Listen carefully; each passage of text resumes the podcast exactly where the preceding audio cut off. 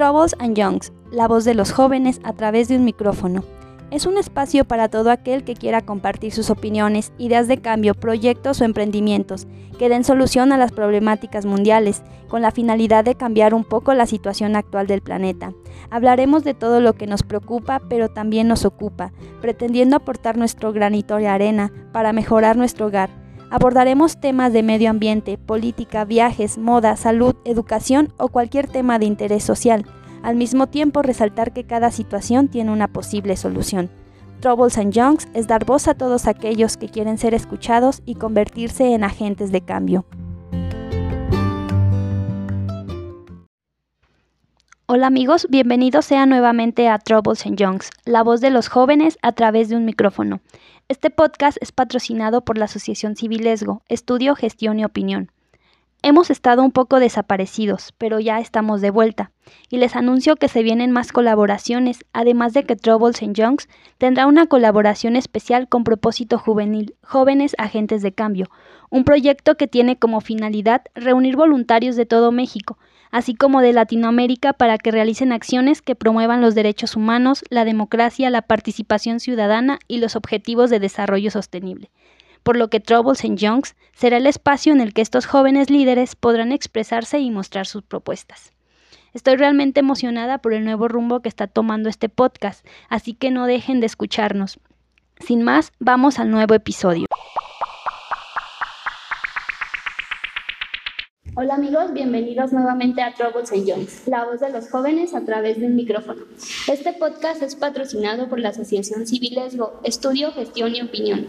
Hoy nos acompaña Cristian, un chico talentoso, creativo y apasionado por el cine y la música. Un joven que ha sido cautivado por el arte. Viene a compartirnos su experiencia en la creación de contenido cinematográfico y musical.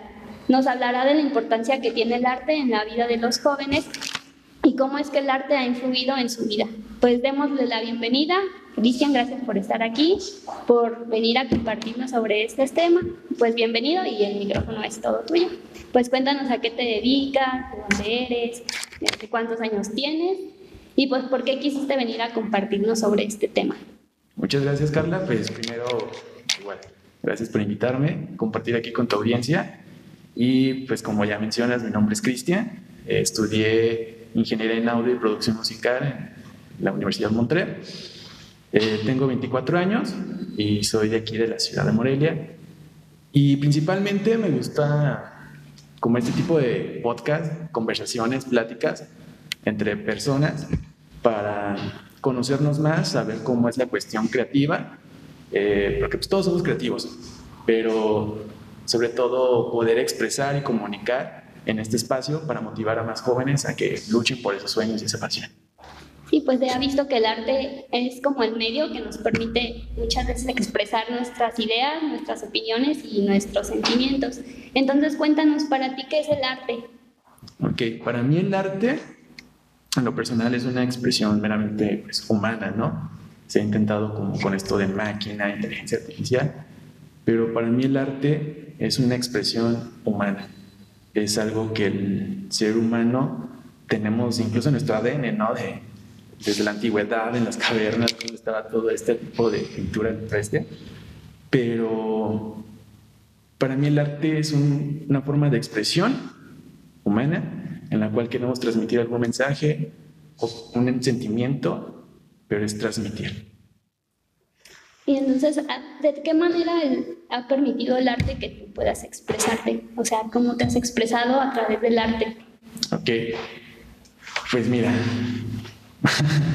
yo me he expresado pues, cuando te sientes triste, ¿no? Que estás como de carizbajo, que te sientes un poco pues, de bajón, ¿no? Como quien dice. Deprimido. Deprimido, que te pones a escribir una canción o te pones a escribir tus ideas y empiezas como a darle sentido y empiezas a a sacar todo lo negativo de tu cuerpo, ¿no? De tu mente y empiezas a plasmar ya una idea. Incluso ahorita en lo que estamos viviendo en esto con la pandemia, pues ya ves que se ha aumentado mucho el índice de ansiedad, de depresión y para mí me ha permitido poder sobrellevar esta, esta pandemia con mi creatividad, por decirlo así, en poder realizar otro tipo de, de cosas. Sí, pues se ha visto que el arte te da muchos beneficios, bueno, a las personas les da muchos beneficios, desde que puedas expresar tus sentimientos, tus opiniones, como también pues que este, hacerte más sensible, o sea, hacerte más sensible hacia las cosas, hacia tu entorno. Entonces, para ti, ¿cuáles son los beneficios que aporta el arte a los jóvenes? Pues como tú mencionas, nos hacen como sentir más humanos, ¿no? Te digo, es una emoción humana y es algo que nos hace humanos, entonces nos hace sentir vivos, al menos para mí es algo que sentir vivos, porque todos nos sentimos enamorados, nos hemos sentido atraídos, pero también eso nos transmite el arte, ¿no? Vemos pinturas que nos dan tranquilidad, que nos dan enojo, que nos dan un sinfín de emociones, pero sobre todo el arte es muy noble, que incluso hace que a jóvenes puedan ser emprendedores, ¿no? Se ha visto, por ejemplo, en redes sociales que se da mucho esto de personas que venden fundas como personalizadas de tu perrito, de tu novio, de tu novia, y ya tienes algo único y una pieza artística hecha por una mano mexicana en tu celular, ¿no? O quien nos ha sentido identificado también con una canción y artistas que lo han dicho que la música les ha salvado la vida, ¿no? Bueno, eh, tú comentabas que dedicas a, esta cuestión del cine. Entonces, ¿cuál crees que ha sido la influencia que tiene el cine en los jóvenes?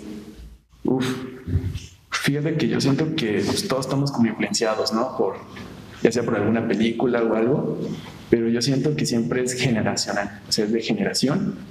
Y, por ejemplo, puede ser de manera positiva o negativa, y en lo personal espero que sea positiva para todos los que nos escuchan, pero son como este tipo de emociones que te hace sentir como el protagonista, ¿no? Que te hace vivir a lo mejor una vida fuera de lo que tú estás como acostumbrado, conocer lugares eh, por medio de una película, o también este sentimientos que no sabías, ¿no? Que cuando ves una película odias al personaje y no sabías que podías odiar tanto a una persona, también no se vale. Pero siento que lo que le transmite a los jóvenes es mucho. Sí, como esta parte que comentas a mí me pasa con los libros que estoy leyendo y pues ya te enamoras del personaje, ¿no? O también como dices, ay, odio a tal personaje por cómo es, entonces pues esa parte es muy padre también.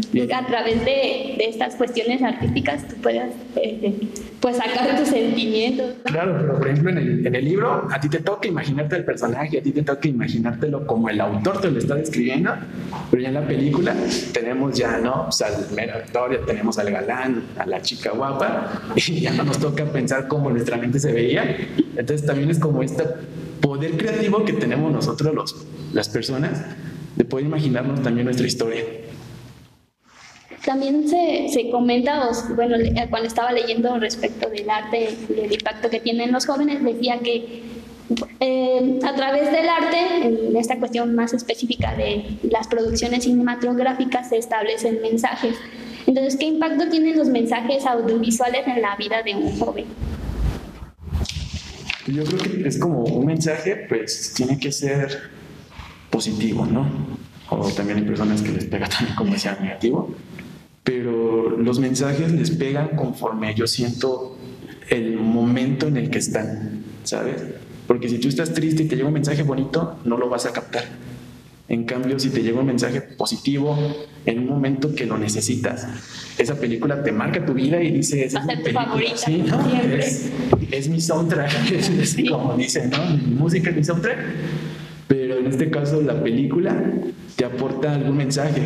Entonces, muchas películas tienen un mensaje que si nos ponemos a escuchar o a ver, realmente podemos recibir ese mensaje como el director o el guionista nos está tratando de dar a entender un mensaje, ¿no?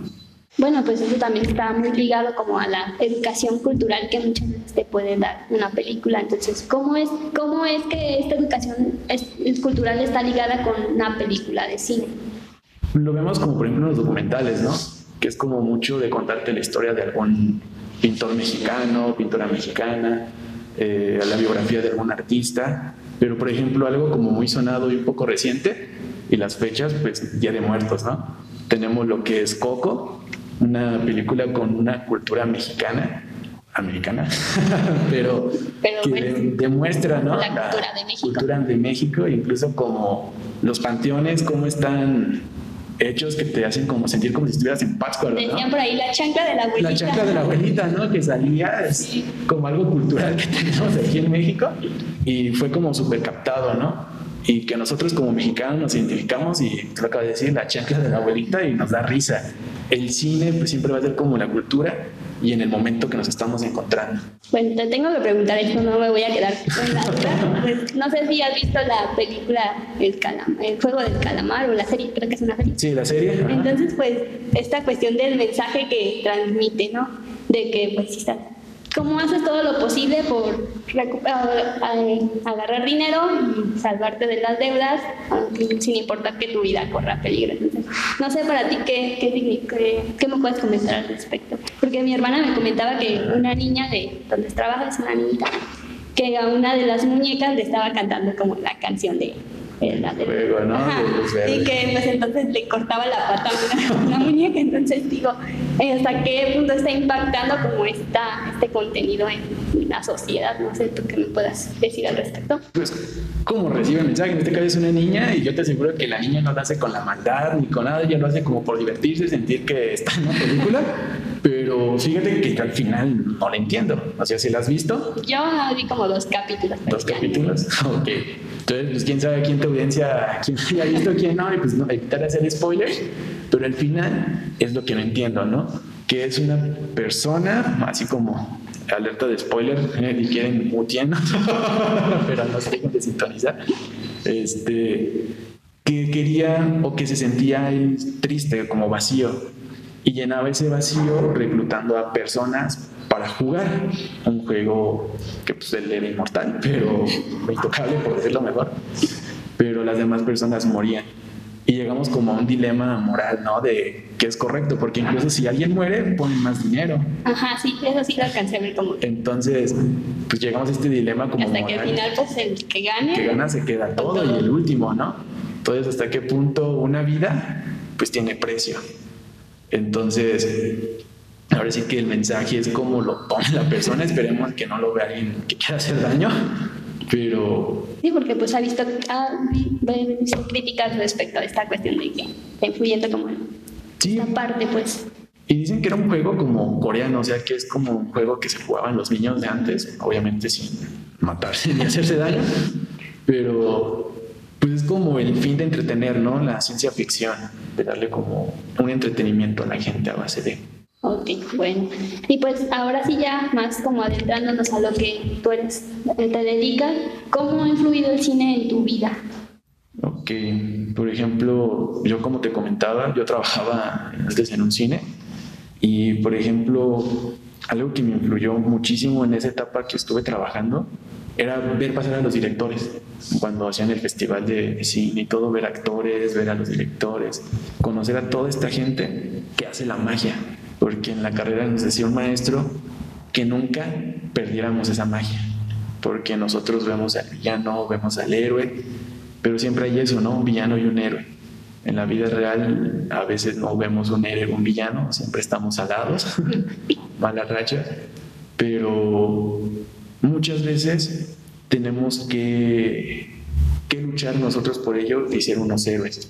Entonces, a mí me influyó muchísimo a buscar a ser protagonista de mi historia y yo luchar por lo que realmente quiero, ¿no? Que me apasiona porque vemos que en la película se muere el abuelo de tal persona y le dice, haz lo que yo nunca pude hacer y te quedas con esa impotencia de decir, ¿qué? O sea, ¿qué puedo hacer? Solamente nos regresa la realidad de que nos sentimos inmortales, de que nunca nos va a pasar nada y caemos en que realmente solamente tenemos una oportunidad de ser felices. Sí, como dices, pues te ha permitido como contar tus, tus propias historias. Sí, ¿no? Conocer a más protagonistas, conocer a más actores, pero sobre todo siempre llevándote algo de cada quien, porque yo creo que siempre por muy pequeño que sea algo, aprendemos mucho de alguien. Entonces, el cine ha influido muchísimo a darme cuenta de valorar cómo realmente una vida pues, se acaba en una película, ¿no? Y aquí nos damos cuenta de que ahorita estamos y mañana no sabemos. Sí, sí, sí. Bueno, ¿y cómo es el proceso de creación de un cortometraje? Porque tú me comentabas antes de, de grabar esto que pues estás en, creando o produciendo un, cortometraje. Entonces, ¿cómo ha sido ese proceso de creación? Sí, mira, por ejemplo, aquí yo estoy como más enfocada en la cuestión sonora. Ya los productores fueron los escritores, los que hicieron el guion. Entonces, pues primero, para hacer un cortometraje se necesita una idea. Esa idea se necesita escribir, se necesita pulir, se necesita checar. Tú lo sabes, ¿no? Me comentabas que estabas escribiendo, entonces sabes cómo es el proceso de escribir, borrar, escribir, borrar. Entonces ya que tenemos el guion, hacemos una preproducción, que es para saber qué necesitamos, el arte, si te quieres como clavar mucho en el perfil psicológico de tus personajes, ¿no? O sea, qué, qué va a tener tu personaje que lo va a detonar a ser una obra mala, ¿no? O que va a tener tu personaje que lo va a detonar a ser una persona muy linda el resto de la vida, ¿no? Entonces, darle forma a tus personajes y tener toda una preproducción para conocer la producción, ir a campo y grabar. Ahorita estoy como contándolo muy por encima. Entonces, nos vamos a, grabar. Aquí ya ocupamos que eh, la persona encargada de fotografía, nuestro director precisamente, que es el que tiene la visión, la idea, la dirección. Y también tenemos que tener en cuenta el sonido, ¿no? Que a lo mejor tú también me puedes compartir de que muchas veces pensamos en otras cosas y no contamos con otras y resulta que es el 50% de nuestro trabajo, ¿no? O sea, hacer un proyecto audiovisual, ya sea cortometraje o, o algo, este, es un trabajo de todo y si te pasa algo. Sí, es trabajo en equipo, es trabajo de muchas manos, donde tienen que estar muchas ahí para que puedas crear algo que realmente sí, sí pegue, pues. Sí, que tenga algo que quiera impactar, ¿no? Dar un mensaje o entretener o lo que sea. Entonces ya cuando estamos grabando, estamos produciendo, pues por ejemplo yo estoy encargado del sonido. Entonces pues yo tengo que estar cargando mi boom, estar enfocando al al protagonista, sus diálogos, tener ambientes para recrearlos en postproducción. Eh, por ejemplo, ya si nos metemos en la cuestión de la post, ya que ya hemos grabado todo, tenemos nuestro sonido, pues ahora hay que recrear ¿no? los escenarios. Por ejemplo, muchas veces vemos precisamente esta magia que comentaba mi maestro que vamos perdiendo, que es darnos cuenta de lo que escuchamos es falso, ¿no? De que vemos que se agacha un actor y están haciendo un foley, que un foley es nada más que raspar tu ropa con el cuerpo, ¿no? Para que sincronice. Que se escuche un trueno, agarra papel aluminio, lo pone en el micrófono. O sea, que tú eres de los que hacen sonido de los pajaritos y eso. Sí, no te pones así, ¿verdad?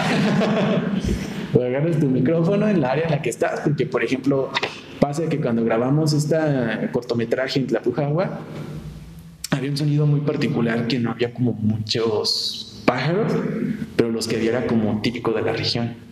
Entonces no puedes meter un, un pájaro de Morelia, que es como un poco más ruidoso allá en la ciudad, digo, en Tlapujagua, perdón, que es como más sigiloso, más neutral. Entonces, pues te enfrentas a este tipo de dilemas. Si te quieres poner estricto, ¿no? También que sincronizar pasos, que recrearlos si se te da en un audio, si es necesario, y luego pues de ahí también componer una banda sonora. Por ejemplo, en este cortometraje pude participar con un amigo, Daniel, que él se aventó toda la cuestión creativa de sonorización del cortometraje y la verdad es que también la banda sonora juega un papel importantísimo en, la cuestión pues para, para, dar el mensaje ¿no? que quieres transmitir supongo que también tienes que tener cierto cuidado en esa parte de los sonidos y todo para que el mensaje sea como realmente la persona que escribió el guion quiera que se transmita esa. Sí, por ejemplo, muchas veces, por ejemplo, cuando vemos películas de terror, ¿no? Me pasaba que estaba viendo la de Halloween y veías cómo iba llegando Michael a la habitación y un ruidote, ¿no? Que se escucha y realmente eso es lo que te asusta. No te asusta tanto al, al, asesino con la máscara, sino el ruido. Entonces, pues es como jugar con las emociones, querer transmitir tristeza, si hay una escena de tristeza, transmitirla, si hay una escena de alegría, transmitir alegría, transmitir esas sensaciones que el director y en este caso el actor te están como reflejando. Incluso había visto en este entonces, por ejemplo, no sé si has visto la película Roma. Sí. Sí, por ejemplo, es que fue como muy criticada, ¿no? De que yo no la entendí, yo no me gustó. pero pues entendemos, o lo que Alfonso Cuarón trató de hacer, fue como una película de su, de su ciudad donde él vivía. Como por ejemplo ahorita si hiciéramos una, un cortometraje de, del fraccionamiento, pues le pondríamos el nombre y todo, y a lo mejor las personas que viven en él van a saber cómo, cómo es vivir aquí, ¿no? Cómo era la época y todo. Pero algo que tiene Roma en su sonido es esos detalles como estéticos que a lo mejor no notas, pero el ingeniero, nos mencionas en el nombre del ingeniero, que él microfoneó este, electrodomésticos de la época. O sea, fue alguien que se fue realmente a esa melancolía y esos sonidos porque tú creces con un sonido de tu casa y dices, es que mi casa tenía este sonido, ¿no? Llegas a, dejas de vivir en la casa de tus papás y vives en tu propia casa y ahora tiene tu sonido, tu silencio y los electrodomésticos también, ¿no? Tan novedosos que ni ruido hacen, pero son esos los detalles que hacen que a lo mejor nadie nota, nadie presta atención pero son los detalles que te suman mucho a tu obra y te transmiten mucho, porque yo creo que si Cuarón quería transmitir una película en la cual era como vivir en toda esta época, ¿no? que fue como el 2 de octubre y todo esto, pues también poner los electrodomésticos de la época, que es como agregarle esa nostalgia a su trabajo. ¿Y qué es lo más difícil que te enfrentaste o que, bueno, todavía sigues grabando? El, el, proyecto ya quedó grabado, ahorita estamos en la posa. ¿Y qué fue lo más difícil que te enfrentaste al momento de que lo estabas, lo estaban produciendo? Híjole, no sé si lo pueda decir, no sé si me odian, pero fue que no llevaban un cable. Ahí se arruinó todo. Ahí se arruinó todo y una atención, pero yo creo que lo más difícil fue grabar en, en el clima pesado de noche, que es mucho frío. La, la, actriz tenía un vestido porque requería la escena y para mí fue como realmente muy valioso todo eso que le hizo de ella, de su trabajo, como de estar descalza, caminando en piedras, ya has visto como la, la agua, como son las calles, descalza, andar trabajando con eso y estar aguantando el frío y estar con el micrófono cargando y estar ahí unos minutos grabando y congelarte y después entrar en calor. Y luego, como no se cerraban algunas calles, era como de córrele, vamos a quitar aquí la luz, vamos a quitar la planta, porque, por ejemplo, el audio me lo contaminaba la planta, ¿no? Conocemos que la planta hace mucho ruido cuando la prenden, pero ocupamos electricidad. Entonces era como estar yo dos, tres tomas y grabar y después todos se callaban y otra vez la actriz volvía a hacer otra vez el correr, ¿no? La agitación y todo eso. Entonces yo creo que fue uno de los problemas como de los que te vas enfrentando. Sí, supongo que hacías un trabajo muy cansado, pero pues también hay partes en las que se disfruta esa parte de, sí, se disfruta de mucho. estar grabando y estar ahí enfrentándote a problemas, al clima, que la luz y todas Al clima, cuestiones técnicas. Y lo bueno fue tener otro compañero, a Daniel, que pues, teníamos que atorarle y teníamos que solucionar todo porque es como de no vamos a detener todo esto por un detalle, ¿no? Por un cable que... Por un cable. sí, pues también es trabajo de muchas personas y de muchas horas, de muchos días y como dices, a veces lloviendo, con calor, frío, sin comer, Mal sin comidos. dormir. Y fíjate, pasaba algo curioso. nos llevaban la comida y, por ejemplo, tipo, nos llevaban la comida 9 de la mañana, el desayuno, ¿no? Y llegábamos al hotel como a las 10, 11 y ya estaba fría. Y era comer comida fría, dormirte en unas sábanas frías. Entonces son como esas cosas en las que andas mal comido y todo, pero realmente vale la pena la experiencia y sobre todo el rodearte también de personas que tienen esa pasión para lograr un objetivo en conjunto. Sí, supongo que cuando ya ves el resultado, que ya terminaste todo, pues has de sentir como que, no sé, una satisfacción, felicidad. Sí, fíjate que pues, este reto consiste de hacer la producción y la postproducción en 60 horas.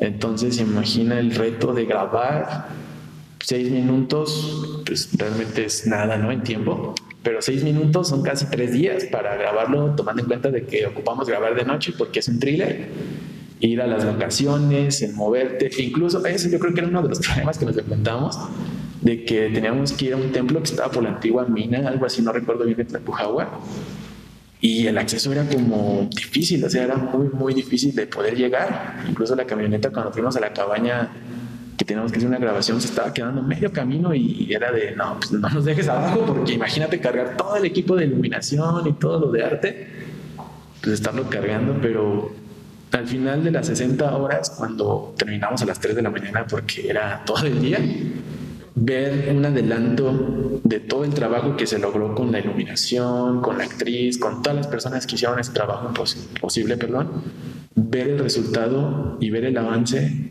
te, da como una sensación de, primero tranquilidad, de que ya lo cumplí en el tiempo que, me pedían, pero también te da mucha satisfacción ver tu resultado, ver tu trabajo y ver cómo eso sumó al trabajo, porque cuando lo están grabando, pues ves a la actriz corriendo, tú lo ves de una perspectiva diferente a una cámara, tú también podrás saber cómo es diferente la perspectiva en cámara, ¿no? Entonces, te da, te da como una sensación de decir, se logró y se hizo. Sí, sí, pues todo esto es como, bueno, a mí me, me apasiona también como esta cuestión de de todo el trabajo que hacen las personas para lograr un resultado, ya sea una foto, una producción cinematográfica, una canción. Entonces, no sé, como que ahorita que me estás contando, digo, admiro a todas las personas que dan todo por un resultado. Y al fin y al cabo el resultado es para todos, porque también vamos a ver ese corto, vamos a ver esta película, vamos a escuchar esa canción, entonces. Y, pues todo suma.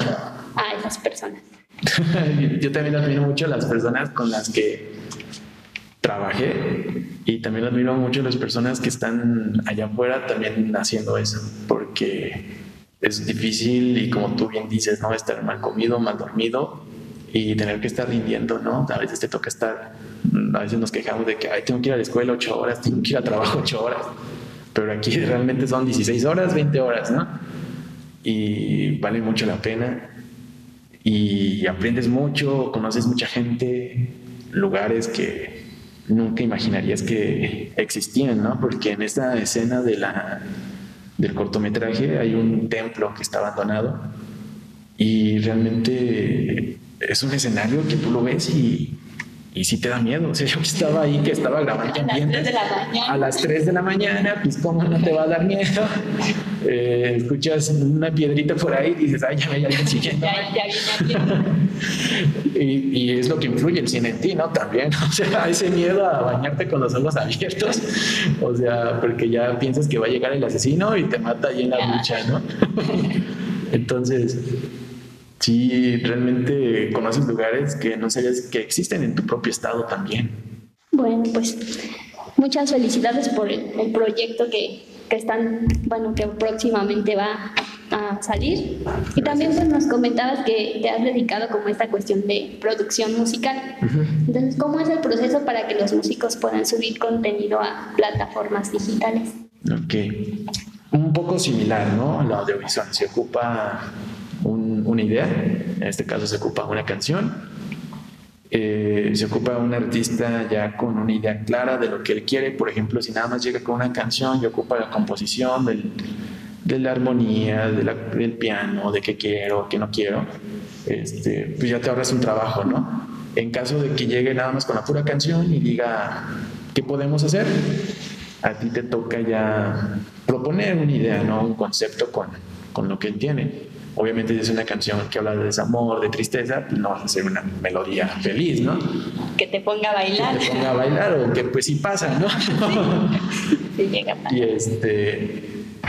Pero, por ejemplo, ya en este caso llega con una canción, se sienta a trabajar detalles si se quiere, si no, directo a grabación. Eh, ya una vez grabando, pues ya si requiere grabar instrumentos, si va a ser todo digital, eh, un poco de sintetizadores, etcétera, pues ya, ¿no? Después pasamos a esa cuestión ya de grabación, un poco de edición, ¿no? A ver qué, qué arreglos se pueden hacer, qué ya no, qué podemos, incluso te puedes regresar, no es lo idóneo, pero dices, ¿sabes qué? No me gustó, hay que regresar, ¿no? Entonces, ya una vez que tengamos cubierto todo eso, pasamos a una mezcla pasamos a que un ingeniero en mezcla sea el encargado de darle sentido a la, a la pieza, porque pues tú vas a escuchar todo así en crudo, ¿no? Todos los sonidos. Entonces ya otra persona va a tener una visión de darle lugares, por decirlo así, a tus sonidos. ¿Tú es lo que haces? Sí, en algunas ocasiones es lo que hago. Eh, mezclo como ingeniero de, de mezcla eh, las canciones de artistas que me llegan con la voz y con sus respectivos beats en este caso, o composiciones. Y es como darle pues un plano, ¿no? No sé si te ha pasado que has escuchado una canción y siempre la voz la escuchas aquí, ¿no? En medio. Y escuchas acá un sonido en el lado izquierdo, una batería. Eh, sonidos por. Por todos lados ¿no? Entonces, pues es como darle armonía a los sonidos y darles un lugar y una definición y un espacio. Entonces, ya una vez que está todo eso bien estructurado, que al artista le guste, ya pasamos a lo que es el mastering. El mastering es este proceso en el cual, por decirlo así, pues es como estandarizar el audio, ¿no? que quede ya a un nivel óptimo de reproducción para plataformas digitales, en este caso Spotify, YouTube, Tidal, etcétera, ¿no? Y después pasamos a lo que es ya darle difusión, que es lo que muchas veces como artistas pues no tomamos en cuenta, no es de ya soy mi canción, ok, pero tu público ya sabe, tus seguidores ya lo saben, entonces aquí también armamos estrategias para que ellos puedan darle difusión a su trabajo, a su contenido y puedan llegarle a más personas. Entonces, es un breve camino del proceso que un artista debe de tomar para tener una canción. ¿Y aprox cuántas horas son o sea, en ese proceso? Uf. ¿O depende de...? Depende mucho de la canción. De la canción más Sí, depende mucho de la canción. Por ejemplo, si lo pones nivel reto de 60 horas, pues se puede hacer. Pero, por ejemplo, lo que implica grabar, este, tú sabes que hablar y todo esto te, te deja seco, ocupas también afinar, ocupas también sentirte cómodo, ¿no? Porque vas a estar un día triste y vas a cantar una canción feliz, pues no va a salir la canción, ¿verdad? Entonces implica el tiempo de grabación, el tiempo de edición, el tiempo de, de la mezcla y del mastering. O sea, es como de todo implica un cierto tiempo. ¿Cuánto es lo que has durado así en una producción? Que digas, ay, esto fue muy, tardado o esto fue muy rápido, no sé. Una vez me tocó estar como en una producción,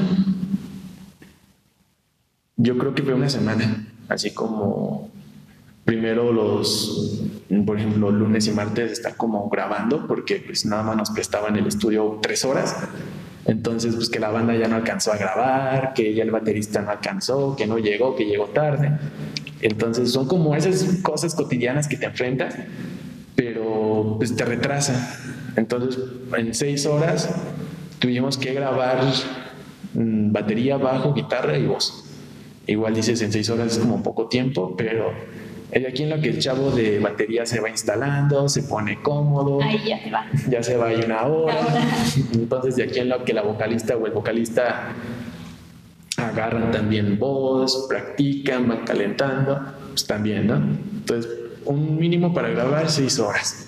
Después ya en la edición puede que te lleves tres, cuatro horas. Ya en la mezcla, por ejemplo, pues a mí me gusta dedicarme como pues su tiempo, ¿no? Entonces suelo normalmente darles un día, no un día que lo tenga, porque pues, realmente es el trabajo, porque se conoce lo que te da como fatiga auditiva.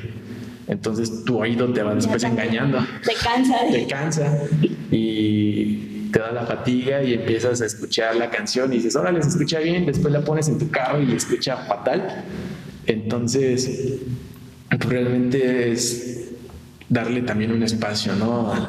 a, tus oídos, a llegar fresco y también con otra visión.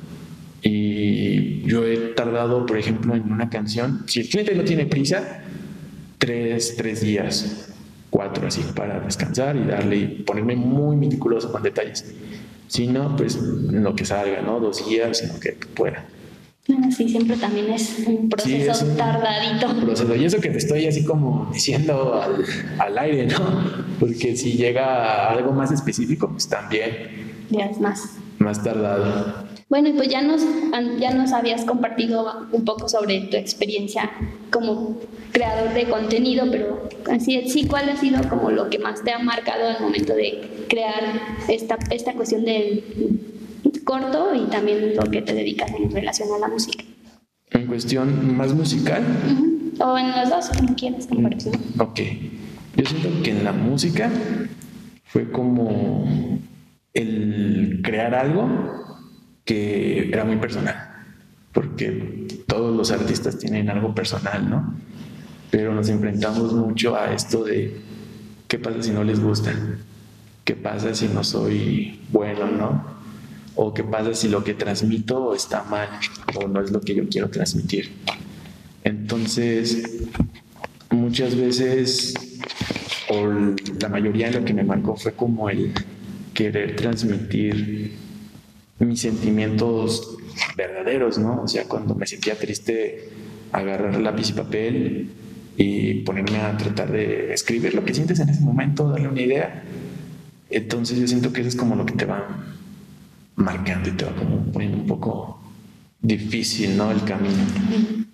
Sí, pues supongo, como dices, hay momentos o días en los que no te sientes tan Inspirado, tan inspirado, motivado. te sientes tan bien, pues eso también influye al momento de querer crear algo. Sí, porque por ejemplo en un corto en esta cuestión yo no fui el creador de la idea ni nada. Eh, pues a mí me toca ir, grabar y a lo mejor en el peor de los casos lo que puedes enfrentar es tener un mal día como pueden tener un elemento clave, pero tampoco venirse abajo porque en estas cuestiones creativas, aunque digamos que no, todo, todo eso se plasma, ¿no? Se plasma esa frustración de que no hay algo ahí, de que todos estamos enojados, de que ya salimos peleados, o sea, se nota, aunque muchas veces muchas personas digan que no, se nota. Entonces es como tener que hacer que todo el equipo se sienta con la misma actitud, porque al final de cuentas es algo que nos va a representar a nosotros y es algo en lo que ya estuvimos involucrados desde pues que está, yo digo bebé, ¿no? Cuando está la idea de alguien. Entonces, en esa cuestión como más en el cortometraje, pues es eso. Bueno, pues ya casi estamos llegando al final de- del episodio. Ya nada más para finalizar, pues, ¿cómo podrían incentivar a los jóvenes para que se conviertan ya sea en espectadores o en, en artistas? Mira, afortunadamente, al menos tú dime, siento que estamos, bueno, no siento, estoy seguro de que estamos en una ciudad de muchos creativos, de muchos artistas. Tenemos un conservatorio, tenemos una escuela de bellas artes, entonces Tenemos festivales. tenemos también. festivales también. Entonces, tenemos mucho lugar de donde aprender, una casa de la cultura que incluso da talleres, ¿no? Entonces, para ser un artista, yo creo que lo que se ocupa es primero encontrar algo que te llene, algo que te motive, que te inspire, para que puedas empezar a indagar en ese tema, ¿no? Por ejemplo, la fotografía, la pintura, buscar dónde puedo aprender a ser un gran fotógrafo, un gran pintor, pero sobre todo a tener disciplina, a practicar, practicar, practicar. Porque una vez escuché de un artista, no recuerdo, que decía que el don es aquel en el cual lo hace constante. El don no existe o la habilidad es lo que se va formando con la práctica. Entonces, yo quisiera que todas las personas que ahorita nos estén escuchando, que tienen alguna motivación por la pintura, para que se conviertan en artistas, sigan practicando, ¿no? Si quiero ser un buen cantante, tengo que seguir practicando. Y por lo mismo de que tenemos muchos lugares para formarnos, pues, artísticamente, para aprender de maestros, tenemos también lugares que incentivan mucho a la invitación para aprender, escuchar y también difusión también hay mucha, mucho apoyo también hay de las de muchos este, bares, este, Sí, lugares donde lugares donde puedes mostrar tu obra, ¿no? Aquí hay un como, un bar donde van muchos artistas y, y cantan y también hay personas que van y exhiben sus obras. Entonces nosotros para convertirnos en espectadores, pues hace falta como prestar atención, porque yo siento que a veces en esta vida que estamos ya viendo, ya no queremos ver en YouTube un video de cómo preparar una hamburguesa en cinco minutos, ¿no? Ahora queremos ver un TikTok que nos explica en un minuto.